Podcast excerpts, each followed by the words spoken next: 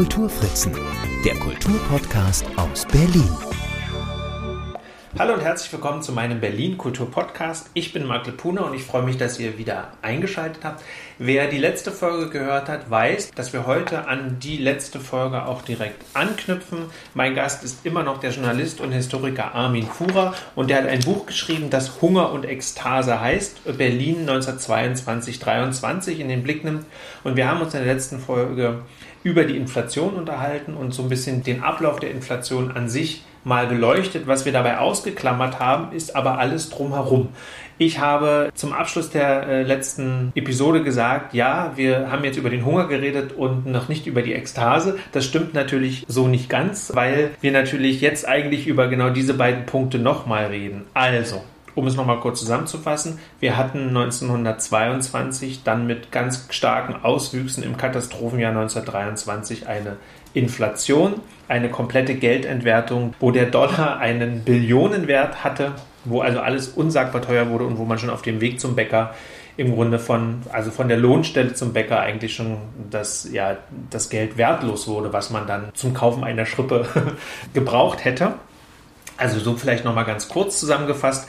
Wir haben äh, darüber geredet, dass dann im Anschluss eigentlich auch die Stabilisierung der äh, Währung sehr, sehr viele Verlierer hinterließ, besonders die kleinen Anleger, die Otto-Normalverbraucher, wenn man so möchte. Und Armin hat dann gesagt, dass er durchaus darin auch einen Zulauf der Rechten genau dort äh, auch begründet sieht, also dass die Rechten so einen starken Zulauf bekamen. Heute nehmen wir jetzt also nochmal das im Blick, was bisher ein bisschen unterbelichtet blieb. Also wir sprechen nochmal über die Gewinner und über die Verlierer der Inflation. Wir sprechen aber auch über das, was damit einherging weil wir sehr stark äh, eben auch eine Lust am Leben parallel spürten. Also je, je mehr das Land in den Abgrund rutschte, wenn man so möchte, tat sich da auch so eine Parallelwelt, könnte man fast sagen, auf. Und wir sprechen also auch über das, was ich jetzt immer bei dem, äh, bei dem Doppelhunger und Ekstase zu Ekstase äh, tun wollen würde, nämlich über Kriminalität, über Sexualität, über gekauften Sex und über Drogen. So, tolles Thema, auch ein schönes, eine schöne Abwechslung zur letzten Ausgabe. Äh, wo steigen wir denn am besten ein? Ja, also was mir wichtig war oder ähm, eine meiner Grundthesen, also über die eine haben wir bereits gesprochen in einer anderen Folge, nämlich, dass ich also der Ansicht bin, ähm, dass die Inflation, dass man die Inflation nicht auf das Jahr 1923, auf den Herbst mit all diesen wahnwitzigen äh, Zahlen reduzieren kann, sondern dass sie wirklich 1919 losging und ich bin auch der Ansicht sogar, dass diese Zeit von 1919 bis zum Beginn dieses Komplettabsturzes im Sommer 23 fast wichtiger sogar ist, weil diese kurze Phase hätte man wahrscheinlich tatsächlich später so als so eine tolle, tolle Zeit, wie man damals gesagt hätte, so eine Karnevalszeit, so wo alles einfach ähm, unfassbar ist, abgetan. Aber als das, als, als dieser Abschluss kam, da waren die Menschen schon seit Jahren gestresst so. Mhm. Und hatten, hatten diese Inflationserfahrung gemacht und waren viele übrigens auch, fühlten sich gedemütigt, nämlich vor allen Dingen der Mittelstand, der sich ja immer als, ähm, die Mittelschicht, die sich immer als ähm, Stütze des Staates sah und als erste dann von dieser Entwicklung ähm, ja schon sehr früh betroffen war und eigentlich mehr oder weniger alles verloren hat. Wichtig ist mir dann, dass als zweites eben, worüber wir jetzt eben reden wollen, ist diese Ambivalenz der Entwicklung. Deswegen heißt das Buch auch richtigerweise Hunger und Ekstase. Ich kann mal kurz aus dem Nähkästchen plaudern. Ich hatte eigentlich den Titel Tanz der Milliarden, wo ja auch immer in Milliarden und Tanz drin steckt. Aber der Elsengold Verlag kam dann auf die Idee Hunger und Ekstase. Ähm, äh, der Titel ist auch besser, muss, muss ich einfach sagen, weil er gibt genau das wieder. Also es gibt auf der einen Seite diese schlimmsten sozialen Verwerfungen, mit Hungertoten, äh, die es in Berlin gab, mit zahllosen Selbstmorden und Selbstmordversuchen und so weiter und so fort. Und auf der anderen Seite diese Lust zum Leben, die aber auch zu einem Zwang wird, also zu einem Zwang, sich zu amüsieren. Ähm, wir amüsieren uns zu Tode, könnte man fast sagen. Und später, für die Jahre 30 bis 32, spricht man vom Tanz auf dem Vulkan, der dann explodiert. Das passt hier jetzt nicht, weil er eben nicht explodiert ist. Die Explosion ist dann im Hitler. So, aber dazu ist es dann ja 1923 nicht gekommen. Diese Ambivalenz zwischen Leid und Elend auf der einen, einen Seite und Vergnügen, Amüsement ähm, und äh, zwanghaften Vergnügen vielleicht nachher auch. Man will vergessen. Wir wissen gar nicht, was morgen kommt, also feiern, machen wir jetzt Party, feiern wir, wie man heute sagen würde. So. Und ähm, das war mir halt sehr wichtig bei dem Buch. Jetzt ist es ja so, also das ist ja offenbar so ein psychologisches Ding auch, ne? Also mir geht es schlecht und entweder ähm, äh, gehe ich daran zugrunde oder ich tue etwas dagegen. Jetzt äh, gibt es eben, das fand ich sehr eindrücklich auch beschrieben in, in deinem Buch, einfach viele, gerade junge Menschen, aber gar nicht nur unbedingt die jungen Menschen, die eben wirklich Wege aus der Krise äh, gesucht haben und entweder eben kriminell wurden oder ihren Körper verkauft haben oder sich einfach so dem Vergnügen hingegeben haben. Kannst du vielleicht das nochmal ähm, auch kurz einordnen, wieso das so miteinander einhergeht? Also wieso diese Ambivalenz so offensichtlich ist? Hm. Also zunächst mal muss man natürlich sagen, viele dieser Entwicklungen hätte es auch ohne die Inflationserfahrung gegeben, wenn aber eben nicht so extrem. Also es war ja zum Beispiel so, das Kaiserreich war ja äh, sehr, sehr konservativ, äh, verknöchert bieder und mit dem, mit dem Ende des Krieges und der Revolution und der Abdankung des Kaisers und der Demokratie kamen ja ganz neue Sachen. Die Frauenemanzipation bekam einen Riesenschub mit dem Frauenwahlrecht. Das Sexualleben wurde, wurde erheblich freier als vorher. Ähm, um nur mal zwei Beispiele zu nennen, die Zensur, die Filmzensur oder die allgemeine Zensur fiel erstmal, das wurde dann später zum mhm. Teil wieder zurückgenommen. Aber ähm, so, und das hat man natürlich erstmal ausgenutzt. Dann ist es aber so, ähm, umso ich sag mal, so schlimmer die Zeiten werden, die wirklich ja jeden Menschen mehr oder weniger in seinem Alltag massiv betraf, umso mehr kam es dann irgendwie zu dem Willen, wenn es schon so schlimm ist, dann versuchen wir das Beste draus zu machen. Und nehmen wir mal das Thema, die sogenannte Sexwut, die auch, also ein, ein zeitgenössischer Begriff, das wurde in Anlehnung an die Tanzwut auch so tatsächlich damals schon so genannt, war zunächst, also man, man war jetzt, man konnte sich frei, sexuell frei betätigen quasi, oder zumindest deutlich freier als vorher. Das galt übrigens gerade auch für Frauen, vielleicht jetzt nicht so in der Provinz, aber in einer Stadt wie Berlin natürlich. Also man nahm sich auch mal einen Mann, wenn man den haben wollte. Das war nicht mehr so wie früher. Und das entwickelte sich dann aber immer weiter, also weil viele Frauen, zum Beispiel viele alleinstehende Frauen, die auch Kinder zu erziehen hatten als Beispiel, die wussten ja irgendwann gar nicht mehr weiter. Also ähm, wie, also sie wussten ja oft nicht mehr, wie, wie überlebe ich eigentlich den nächsten Tag und meine Kinder, meine Familie. Und das galt übrigens auch teilweise für deren, sag zumindest jugendliche äh, Töchter, aber auch Söhne. Ähm, also was tat man? Berlin hatte, arbeitete, ich sag's mal so, massiv an seinem Ruf als Sündenbabel im Ausland. Die Ausländer strömten ja in die Stadt rein, um genau das auch unter anderem zu erleben. Also ähm, begann man seinen Körper zu verkaufen. Es gab also eine große, sagen wir mal, wirklich gewerbsmäßige Prostituierten-Szene in, in Berlin und zwar sowohl männlich wie auch weiblich und übrigens auch das dritte Geschlecht, wie wir heute sagen. Und dann gab es aber eine, die, die Zahl wuchs übrigens gar nicht so rasant an. Das liegt aber daran, weil ich glaube, da gibt es natürlich keine Zahlen, aber ähm, man weiß das eben aus vielen Quellen, Erinnerungen und so, also die ich sag mal, die Gelegenheitsprostitution, die explodierte förmlich. Also wenn eine Frau beispielsweise, die vielleicht einen Job hatte und ihre, also als Alleinerziehend, weil ihr Mann im Krieg geblieben war und vielleicht drei Kinder zu ernähren hatte und die wusste am 15. des Monats nicht mehr, wo soll ich am nächsten Tag unsere Lebensmittel bezahlen, dann ist sie eben auf gut Deutsch auf den Strich gegangen. So, und das war auch gang und gäbe. Es gibt also viele Ausländer haben, die in Berlin waren, haben das also zum Teil fasziniert, zum Teil angeekelt und wahrscheinlich viele beides oder irgendwo dazwischen festgestellt. Also in Berlin gibt es an jeder Ecke Sex und zwar ganz billig, wirklich billig. Also ähm, du kannst dir überlegen, abends gehe ich jetzt essen oder suche ich Sex, kauf Sex gewissermaßen so. Und ähm, dieses, also es kam zu einer wirklich durch dringenden Sexualisierung der Gesellschaft. Das betraf, wie gesagt, Frauen, erwachsene Frauen als auch Männer.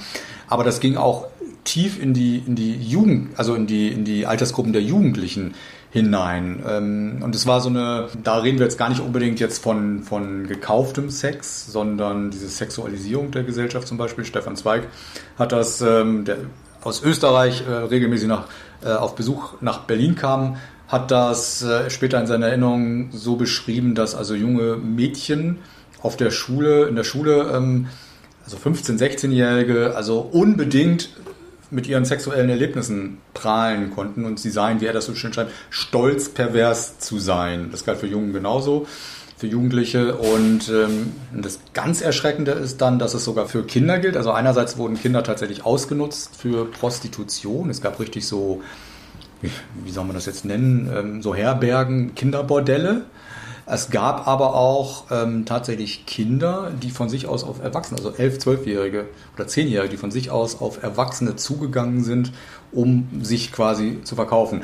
Und zwar Auch hier haben wir diese Mischung. Die einen haben das wirklich aus sozialer Not gemacht, weil sie wussten, bei uns zu Hause gibt es morgen nichts mehr zu essen, ich brauche Geld aber auch, weil sie es aus der Gesellschaft so mitbekommen haben. Also beides. Da gibt es auch tatsächlich, ähm, also es gab eine ganze Reihe zum Beispiel von Gerichtsprozessen, wo Erwachsene angeklagt wurden, erwachsene Männer im Normalfall angeklagt wurden, Kinder missbraucht zu haben und oder mit Kindern äh, sex, sexuellen Verkehr gehabt zu haben.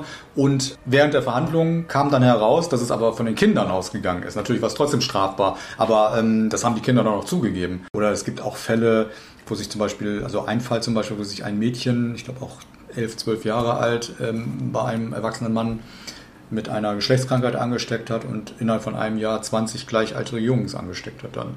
Also auch das kommt, sowas kam meistens in, in irgendwelchen Gerichtsverhandlungen dann raus. Also diese, diese Sexualisierung der Gesellschaft, ähm, die ist jedem aufgefallen, der von außen nach Berlin kam. Dann, ähm, dann kam dazu eben das ganze homosexuelle Berlin, das ist ja bekannt, auch das lesbische Berlin. Es gab eine Unzahl, ich glaube, es gab alleine 25.000 jugendliche, männliche äh, Prostituierte, also wirklich jetzt hauptamtliche Prostituierte gewissermaßen. Aber wie groß die Zahl der Jugendlichen äh, ist, der männlichen Jugendlichen zum Beispiel, die sich eben gelegentlich verkauft hat. Auch da kann ich Stefan Zweig bringen, der von den Gymnasiasten die sich auf dem Kudamm am helllichten Tage verkaufen an erwachsene Männer. Ähm, also da muss es eine riesen Zahl gegeben haben. Also diese Sexindustrie und diese, sag mal, halbindustrielle ähm, Schicht, die war also ein wichtiger Wirtschaftszweig in, in Berlin, ohne die viele Menschen und Familien gar nicht überlebt hätten zu der Zeit. Das flacht dann auch mit dem Ende der Inflation, als es dann sozial aufwärts geht, auch zum Teil wieder ab. Mhm. Verschwindet natürlich nie ganz, ist klar, dafür ist ja auch Berlin berühmt und kommt dann auch, aber ich glaube nicht mehr so extrem, auch ab 1930 wieder. Aber das ist zum Beispiel, also sehr, also da gibt es eine ganze Reihe von Zitaten auch von Ausländern oder Auswärtigen, die nach Berlin kommen, eine Zeit lang hier sind, denen fällt das sofort auf, ne, diese sexualisierte Gesellschaft. Und da bewegen wir uns doch aber eben auf so einem in so einem halböffentlichen Raum, könnte man vielleicht sagen. Ne? Also es gab ja äh, gewerbsmäßig Prostituierte, die auch regelmäßig untersucht wurden, medizinisch, damit sie eben keine Zwang. Geschlechtswahl, mhm. also es war sogar äh, Zwang, war sogar vorgeschrieben. Mm, und dann gibt es eben das, äh, was du jetzt beschreibst als offensichtlich, aber ja offensichtlich trotzdem immer noch verboten. Und trotzdem scheint ja die Polizei oder scheinen die Sittenwächter dem gar nicht äh, hätten, also konnten dem gar nicht Herr werden, weil das in der Not vermutlich so massiv auch auftrat. Haben die irgendwann kapituliert oder waren die immer dran und haben immer versucht, da noch was zu retten? Naja, sie haben, sie waren natürlich in dem Sinne dran, aber das war also ein, ein hoffnungsloses Unterfangen. Also es gibt einen Kriminalkommissar Ernst Engelbrecht, der ähm, mehrere Bücher später geschrieben hat über diese Zeit und seine Erfahrungen und der beschreibt zum Beispiel, er war in Charlottenburg, nach der, nachdem Berlin, Groß-Berlin gegründet wurde, ähm, Oktober oder November 1920 war er in Charlottenburg ähm, tätig. Also dazu gehörte der Kudamm und alles, mhm.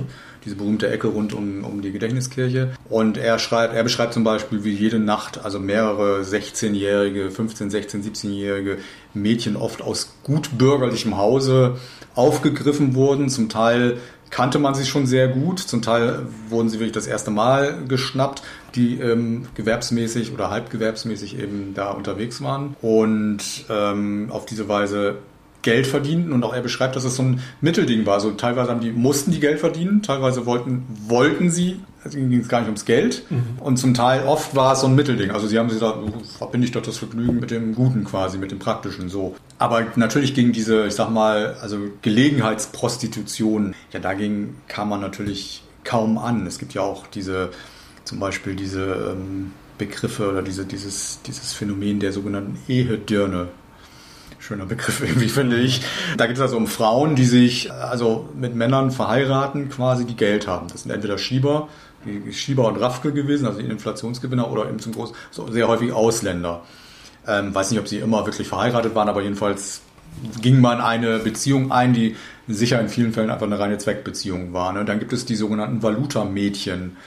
Das waren also Berlinerinnen, die sich an Ausländer ranwarfen, die eben Valuta, also Devisen hatten und die haben die dann ausgehalten für eine Zeit lang. Und wenn die dann wieder verschwunden sind aus Berlin, dann war die Beziehung meistens auch, auch zu Ende. Also und da, dagegen kommst du natürlich gar nicht als Polizei, als Behörde mhm. natürlich gar nicht an. Ähm, was die Polizei halt immer wieder versucht hat, es gab ja auch die berühmten Schönheitsabende, das waren Sexpartys, ähm, oft mit einer künstlerischen Vorführung und Darbietung, durch die das Publikum dann animiert werden sollte. Gibt es herrliche Beschreibungen, auch bei mir im Buch, da haben natürlich manchmal auch die Zeitungen drüber berichtet.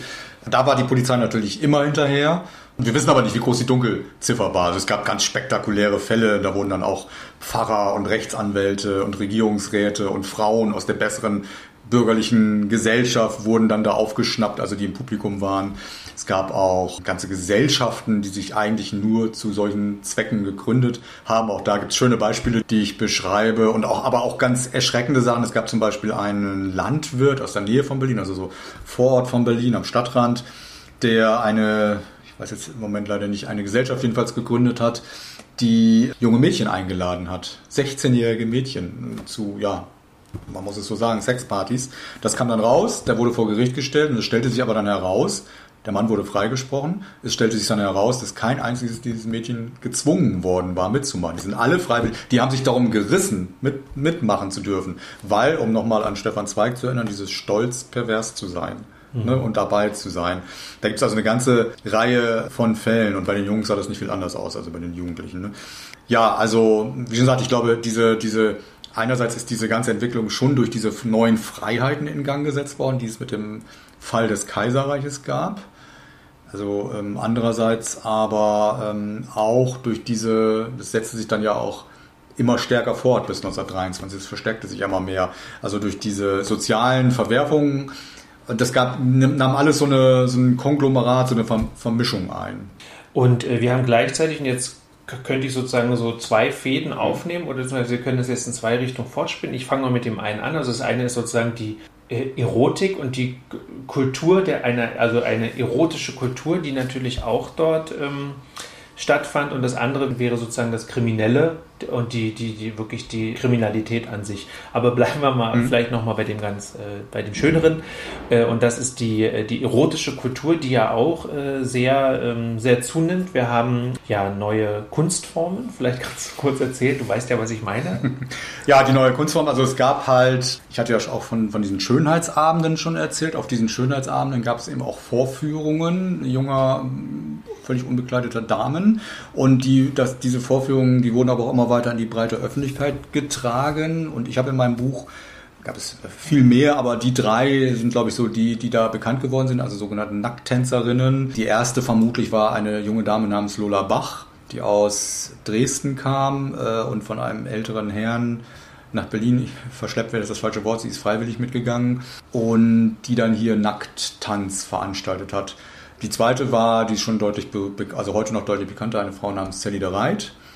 Äh, und die dritte, die bekannteste eben Anita Berber, die ursprünglich mal bei Sally de Reit in, in deren Tanzballett dabei war. Anita Berber war wirklich, man würde heute sagen, so ein queerer Star, weil sie war, also sie hat dann eben nackt getanzt mit einem, mit ihrem ersten Tanzpartner Sebastian Droste. Sie war verheiratet zweimal, hat aber zur selben Zeit auch mit ihrer lesbischen Freundin Susi Wanowski zusammengelebt, war auch äh, eine Zeit lang in, Wien im Winter, im Herbst, Winter 22, 23 hat dafür einen riesigen Skandal gesorgt mit dem Ergebnis, dass sie ausgewiesen wurde aus Österreich. Dort war sie dann wieder, ähm, dort hat sich eine, eine österreichische Adlige in sie verliebt, die ja dann nach Berlin nachgereist ist. Und es gibt also unglaubliche Geschichten, wo man immer so ein bisschen gucken muss, sind die wirklich wahr, aber es gibt Geschichten, die sicher wahr sind. Es gibt ja aus dem Jahr 1929 einen Roman über sie von Leo Lania, der sie, glaube meines Wissens auch kannte. Und der beschreibt zum Beispiel da drin eine Szene, wie sie also in eine abends in eine Bar geht, bekleidet nur mit Stöckelschuhen und einem, äh, einem, einem Mantel und dann macht sie diesen Mantel auf und tut so, als sucht sie in ihrer Innentasche äh, nach Zigaretten, so dass jeder sehen kann, was da drunter ist.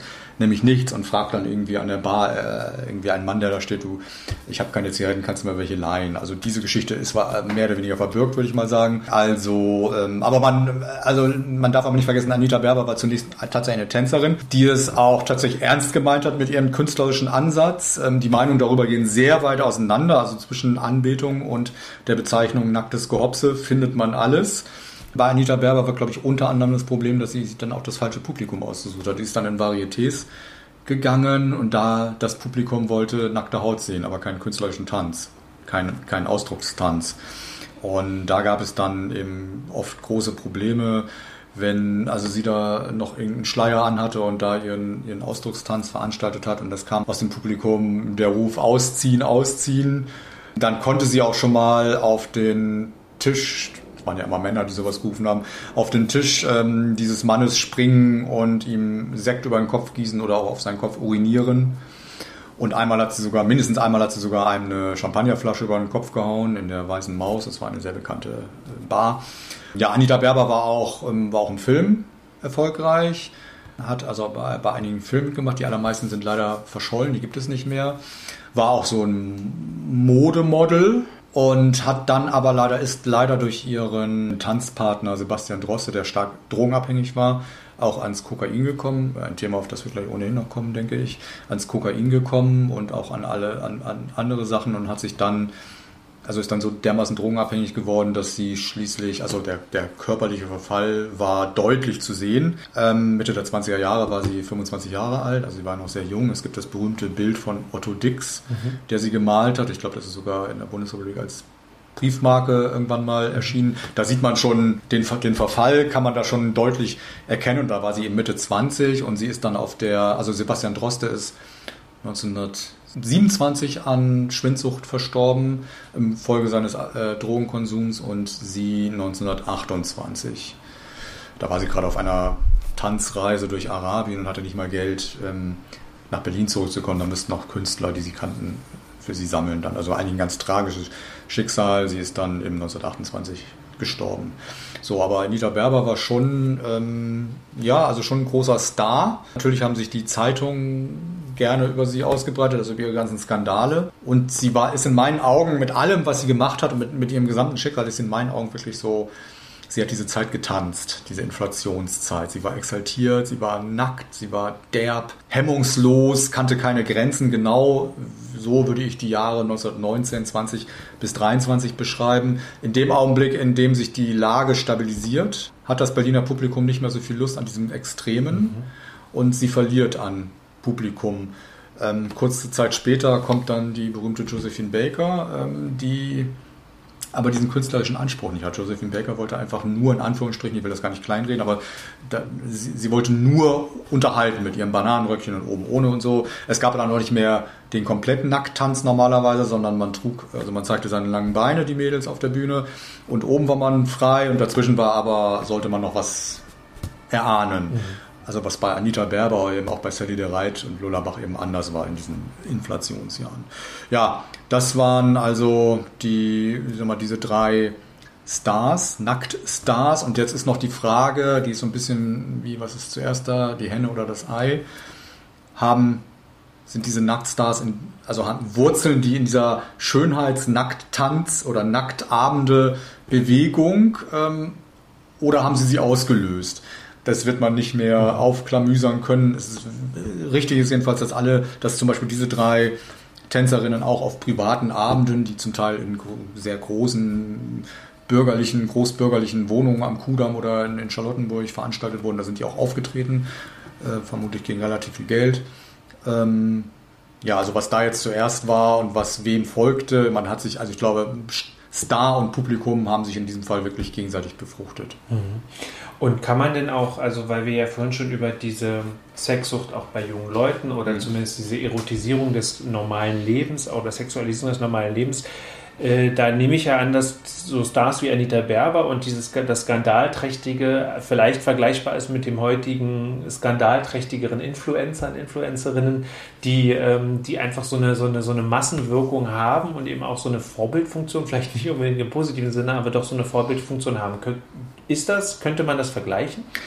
Also, ich glaube, ich habe es sogar im Buch so, so geschrieben. Es gab ja damals natürlich kein Internet, kein, nicht mal Fernsehen. Film war gerade ganz am Anfang. Ähm, das mit Abstand wichtigste oder einzige Medium eigentlich waren Tageszeitungen, die ja zum Teil dreimal am Tag erschienen. Mhm mit Influencerinnen. Also ich habe sie, ich habe ähm, Anita Berber so ein bisschen als Vorläuferin von Marilyn Monroe, ähm, Madonna vor allen mhm. Dingen. Ähm, es gibt Videos von Madonna, die meines Erachtens fast eine Reminiszenz an Anita mhm. Berber sind und auch an Lady Gaga beispielsweise. Ähm, ich glaube aber, dass es damals extremer war als heute. Mhm. Also vielleicht würden wir uns heute nicht mehr so wahnsinnig darüber aufregen. Vielleicht ist es deswegen auch gar nicht mehr so extrem. Influencerinnen weiß ich jetzt nicht aber so bestimmte Filmstars zum Beispiel oder Popstars, die eben immer so tänzeln, manchmal so ein bisschen auf der Linie zwischen Kunst und Pornografie, mhm. sage ich jetzt mal als Beispiel. Zum, ähm, ja, da würde ich sagen, also da ist schon eine, eine Vorgängerin, ob Vorbild weiß ich jetzt nicht, eine Vorgängerin.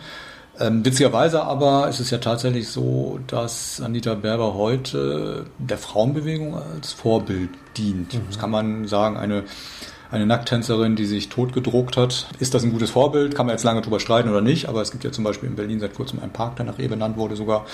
Ähm, sie war jedenfalls so oder so eine sehr spannende Figur und auch eine sehr tragische in meinen Augen. Mhm. Jetzt hast du ja gesagt, sie ist an Drogen äh, zugrunde mhm. gegangen. Drogen spielen ja auch eine wichtige Rolle. Ich nehme an, dass es logischerweise auch vorher schon Drogen gab, aber jetzt nimmt das ja auch wirklich überhand, das Geschäft mit den Drogen. Und das kriege ich jetzt auch ganz schwer zusammen mit, den, äh, mit der Inflation und dem immer äh, schwächer werdenden Geld. Also wie konnte man sich denn leisten, überhaupt so eine Drogenkarriere zu starten? Hm, ja, also zunächst mal haben natürlich Drogen oft die Leute genommen, die sich leisten konnten. Mhm. Ja, es gab ja nicht keineswegs nur Verlierer dieser Inflation, sondern es gab eben auch die Gewinner. Also die haben natürlich sehr also das waren natürlich Leute, die Drogen genommen haben. Dann war es aber auch so, es gibt, ähm, ich habe da eine lange Szene, also ich beschreibe einmal eines, also eine Nacht quasi, die hat der, die hat ein, ein Autor ähm, in einem Buch, das 1930 erschienen ist, das während der Inflationszeit, ähm, also der beschreibt ja, wie er ähm, rund um den Kudamm abends unterwegs ist während der Inflationszeit und wie ihm da überall Drogen angeboten werden, ganz billig, und viele Leute, also wenn einer kauft, gibt er an die anderen weiter und man war da so eine Gemeinschaft, sage ich jetzt mal, das, hat, mhm. das Wort hat er nicht benutzt. Also ich glaube, an Drogen konnte man schon kommen. Ähm, natürlich gab es auch Leute, die es nicht leisten konnten oder nur in ihren Augen viel zu wenig leisten konnten. Das waren dann auch ganz dramatische Schicksale, die da auch beschrieben werden. Aber ähm, wenn wir jetzt von Drogenflut gewissermaßen reden, die es auch nicht nur in Berlin gab, aber in Berlin, glaube ich, massiv und von hier aus wurde auch gedealt in andere europäische Städte, wie Wien zum Beispiel. Also das Nachtleben war, glaube ich, wirklich schon sehr von Drogen erfasst.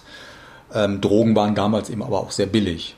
Ne? Und äh, hinzu kommt noch, dass ähm, zum Beispiel Soldaten, also und zu den Drogen zählt ja unter anderem Morphium, dass Soldaten mhm. also im Krieg bekommen hatten ja auch. Die, die kamen also zum Teil auch schon drogenabhängig zurück. Mhm. Ähm, also wenn sie in, in, im, im verletzt waren, im Lazarett waren.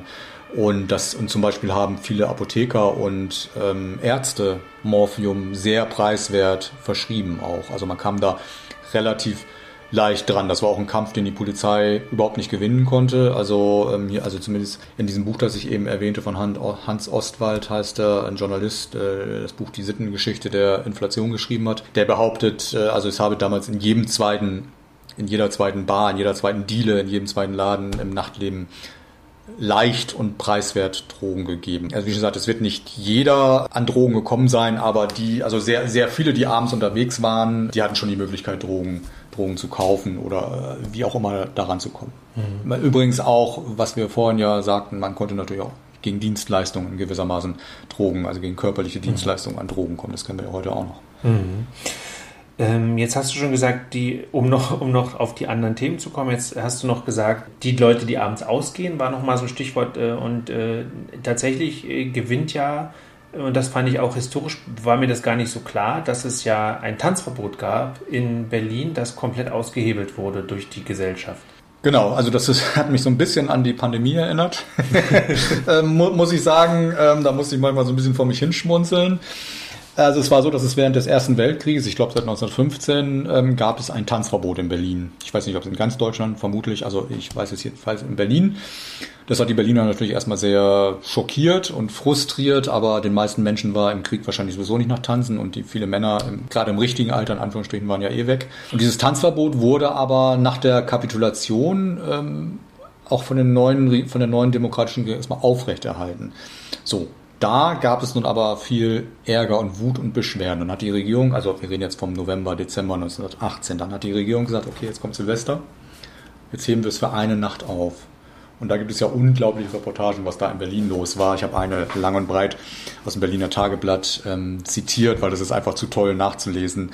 Der Boden bebt, der, der, der, äh, der, der Tanzboden von Berlin oder der Boden von Berlin glüht. Und da sind also Hunderttausende, mindestens Hunderttausende, wenn nicht Millionen äh, losgezogen und haben getanzt, was das Zeug hält. Und das war aber nur für diese eine Nacht. Danach wurde es wieder ähm, das, das Verbot wieder, äh, das, die Erlaubnis wieder eingedampft. Das haben die Berliner, aber wir kennen sie alle, natürlich nicht mit sich machen lassen und haben gesagt, was interessiert uns das, was die was die Behörden sagen und haben dann illegale Clubs eröffnet. Und ähm, die Behörden wussten nicht so richtig damit umzugehen. Dann haben sie eine Zeit lang, also es ist komplett verboten noch. Dann haben sie eine Zeit lang nur bestimmten Läden äh, äh, erlaubt zu eröffnen. Dann eine Zeit lang, glaube ich, alle, alle die Läden durften dann öffnen, die es schon vor dem Krieg gegeben hatte. Aber die Berliner und Berliner haben sich natürlich, ich lasse mir doch nicht vom, vom Senat oder äh, damals der Magistrat hieß er damals, also von der Regierung, von der Politik vorschreiben, wo ich tanzen möchte, was gerade angesagt ist. Ne? Ähm, das lasse ich mir natürlich nicht vorschreiben, zumal mal in Klammern zu der Zeit ja auch gerade diese ganzen neuen Tänzer aus den USA kamen, die es in Deutschland vorher nicht gegeben hatte. Alleine das sorgt ja schon so für so eine Tanzbegeisterung, also Chemie, Foxtrot, was es da alles damals gab, verbunden mit der neuen Jazzmusik, ne, das ja alles neu war in Deutschland. Ähm, und dann haben die ähm, dann haben die Behörden vers versucht, also durchzusetzen, also bis 12 Uhr, mit, also zu einer bestimmten Zeit, Sperrstunde hat sich auch niemand dran gehalten. Dann irgendwann haben sie, ich glaube nach einem Jahr, ich glaube im Herbst 19, ähm, 1919 haben sie dann das Tanzen quasi freigegeben. Es gab noch so eine ähm, Kampagne, so eine Plakatkampagne, ähm, ich glaube, des Gesundheitsamtes hier in Berlin. Da wurden also alle Litfaßsäulen wurden so Plakate gedruckt, ähm, um vor der Gefahr des Tanzens zu warnen und also vor der Syphilis, die man beim Tanzen lernt man jemanden kennen, man hat Geschlechtsverkehr, man bekommt Syphilis. Das ist so dachten die Gesundheitsbehörden offenbar damals. Und äh, diese Kampagne hieß dann Berlin, dein Tänzer ist der Tod. Es war ein gefundenes Fressen für das Kabarett. Das mussten sie dann auch ziemlich schnell wieder wieder äh, wieder reinholen und ähm, das Tanzverbot wurde, wenn ich mich jetzt recht erinnere, im Herbst 1919 dann komplett aufgehoben.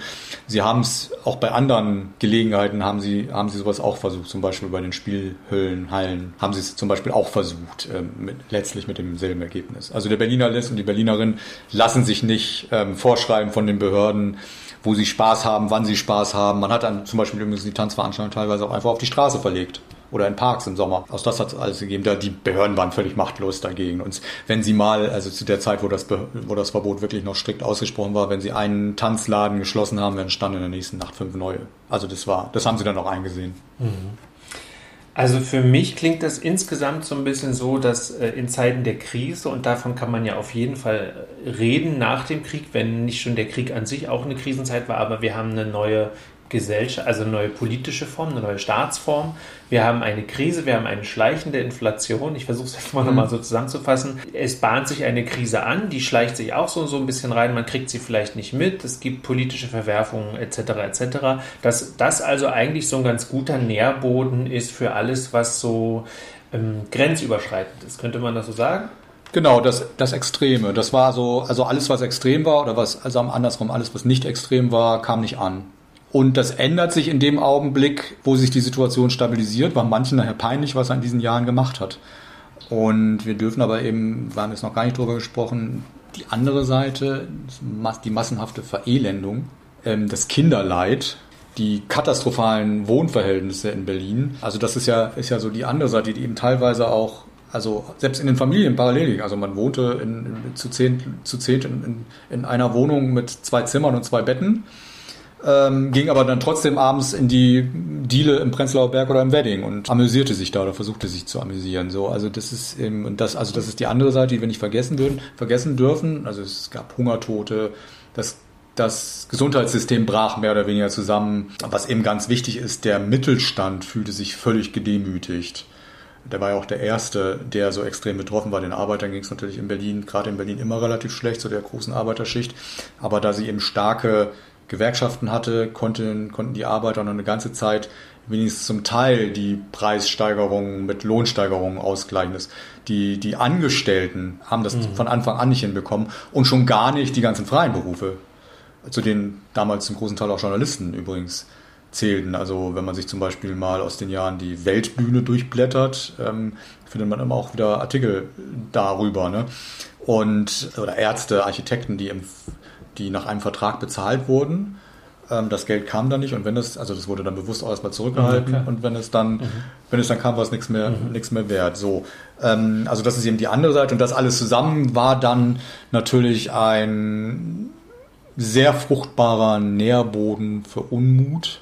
Und im Nachhinein muss man sagen, das Gute damals war, dass es so einen Mann wie Hitler ähm, 19 in der Zeit 1919 bis 23 noch nicht gab. Hitler gab es natürlich schon, aber er hatte noch nicht diesen, diesen, ähm, diesen Einfluss und diese Ausstrahlung. Aber zum Beispiel Stefan Zweig hat ja in seinen Memoiren 1940 geschrieben, nichts hat die Deutschen so hitlerreif gemacht wie die Erfahrung und die Demütigung der, der Inflationsjahre, weil selbst den Krieg hatten sie verloren, aber im Krieg gab es gewonnene Schlachten, Grund, um stolz zu sein auf die eigene Armee und so weiter und so fort. Die Inflation war rein eine Demütigung, wurde auch als ausschließlich als Demütigung von allen, vom Ausland, von der eigenen Politik, die einem Stich lässt, von den, von den Wucherern, von den Händlern, von den Bonzen, von den Raffkes, von den Schiebern.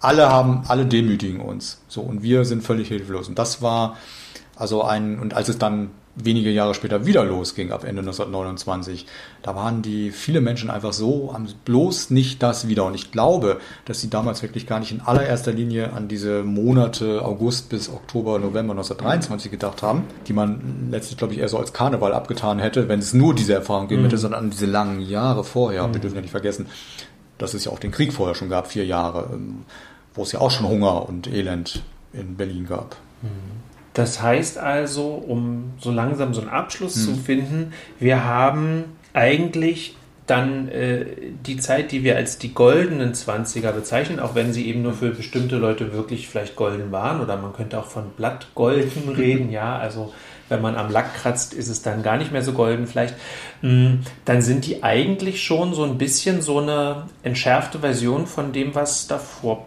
passiert ist, könnte man das so sagen, zumindest wenn ich jetzt so an die, ich, ich habe jetzt so den jungen Klaus Mann vor mir äh, und der fromme Tanz 1926, glaube ich, erschienen, der ja auch über diese Kabarettzeit, Christopher Isherwood, der dann so kommt, ne? und man redet natürlich auch über diese Tanzszene und über diese, diese, diese wilden Jahre dort im Grunde, aber alles, was ich jetzt so gehört habe oder gelesen habe, auch in deinem Buch, ich habe das Gefühl, alles so drei, vier Jahre vorher war viel wilder und, und viel krasser. Genau.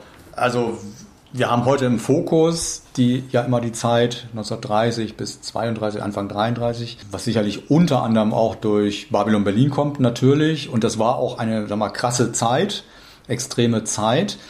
Aber ich bin tatsächlich, nachdem ich mich ja sehr intensiv mit den Jahren 1919 bis 23 beschäftigt habe, tatsächlich der, zu der Auffassung gekommen, dass diese Zeit noch um einiges extremer war. Sie endete eben noch nicht so extrem. Also irgendwie bekam es die Republik dann 1923 hin, sich selbst zu behaupten. Dummerweise hat man dann 1932 daraus nicht gelernt. Es hat, also es hat ja, wenn wir, wenn wir überlegen, was es in diesem Jahr alles gab, auch die ganzen, also wir hatten ja schon den, die Ruhrbesetzung, den Hitlerputsch, die, den, den Tellmann-Aufstand, also den kommunistischen mhm. Aufstand in, in Hamburg, die Kommunist, mit kommunistischen Regierungen in Thüringen und Sachsen, was ist also alles, die Inflation dann, dann eben und noch einige andere Dinge. Also und trotzdem hat die Republik damals äh, überlebt. Also ich glaube tatsächlich, dass die Zeit um einiges extremer war als die Jahre 30 bis 32, ähm, was wie schon gesagt durch vor allen Dingen durch Babylon Berlin, was jetzt gar keine Kritik sein soll, so ein bisschen ähm, ja versinkt dahinter. Also diese Jahre versinken so ein bisschen hinter hinter hinter Babylon Berlin und dem, was man damals den Tanz auf dem Vulkan äh, oder was man den Tanz auf dem Vulkan nennt, weil ich hatte es, glaube ich, in der anderen Folge schon gesagt, in der ersten Folge, Tanz auf dem Vulkan passt ja für die Jahre 1919 bis 23 nicht, weil bei einem Vulkan erwartet man, dass er irgendwann explodiert und der ist eben 1923 nicht explodiert, mhm. sondern hat sich gewissermaßen beruhigt. So. Und äh, man sieht das, also vieles, was, also es war eine sehr extreme Zeit und man merkt dann, glaube ich, dass es später in den 20er Jahren, wo es natürlich eindeutig besser geht, dann vielen Menschen, ähm, vielen, vielen Berlinern, Berlinerinnen auch irgendwie ein bisschen peinlich ist, daran erinnert zu werden, was man damals so gemacht hat. Das machte dann, also man kam dann wieder so mehr so in so einen gut bürgerlichen Flow. Ne? Also es war so ein wilde, wilde, tolle Jahre, wie man auch sagt, also verrückte Jahre. Und ähm, ja, das ist nun vorbei, Gott sei Dank, und war toll, aber ähm, jetzt sind wir wieder in unserem normalen Leben. So, ich glaube, ja, also um, um nochmal aus dem Punkt zu bringen, ich glaube tatsächlich, die Jahre 19 bis 23 sind extremer als die Jahre 30 bis 32. Mhm. Und dazwischen eben das ja, was man so als das goldene, als genau. die goldenen 20er bezeichnet, die aber dann offenbar, so lese ich das eben jetzt, so eine, ähm, ja, so ein, das Beste aus den Jahren 23 behalten haben vielleicht. Ja, so äh, gibt ja immer noch diese große Subkultur, ja, es ja. gibt eine große Kulturszene Ähm, und äh, ja, und die äh, Kriminalität, die wir jetzt leider so ein bisschen äh, noch äh, gelassen haben, also die Ringvereine und alles, was dann so als Nebenkultur noch so läuft, über das man vielleicht nicht so viel weiß, das sind natürlich alles so äh, Punkte, das, das existiert weiterhin, aber so in etwas ruhigeren Fahrwassern. So könnte, ist das vielleicht ein guter Abschluss. Genau, so könnte man das sagen. Und vieles von dem, also manches von dem, was dann 30 bis 32 so in den Fokus gerät, zum Beispiel die inzwischen so berühmten Ringvereine, die hat es ja auch vorher schon. Also mhm zu während der Inflationsjahre schon gegeben. Der, der berühmteste vielleicht immer treu heißt ja immer treu von 1921. Da sieht man ja schon, wann der mhm. gegründet wurde.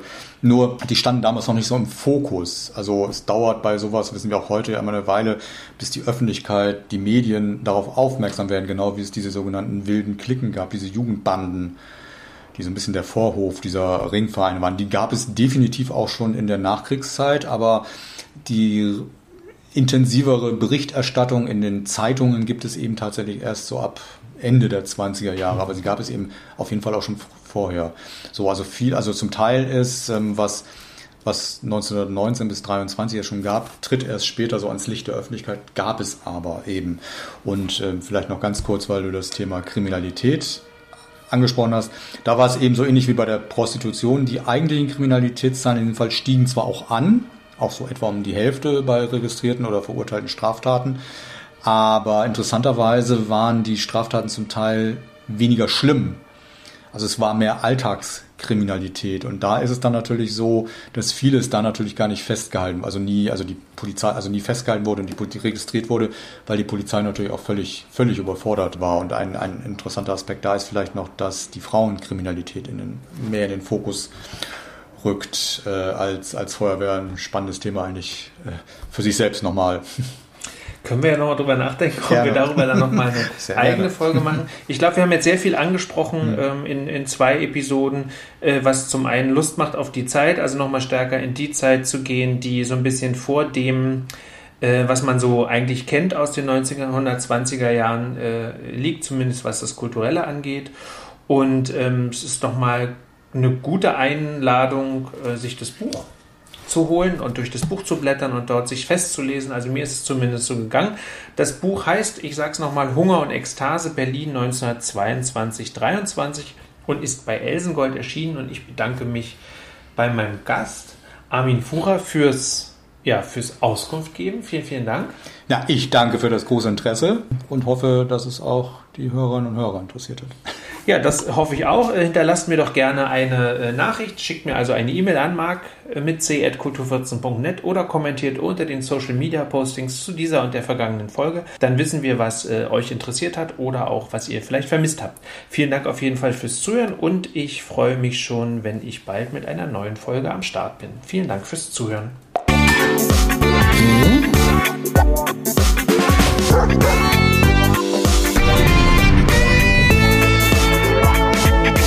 Kulturfritzen, der Kulturpodcast aus Berlin.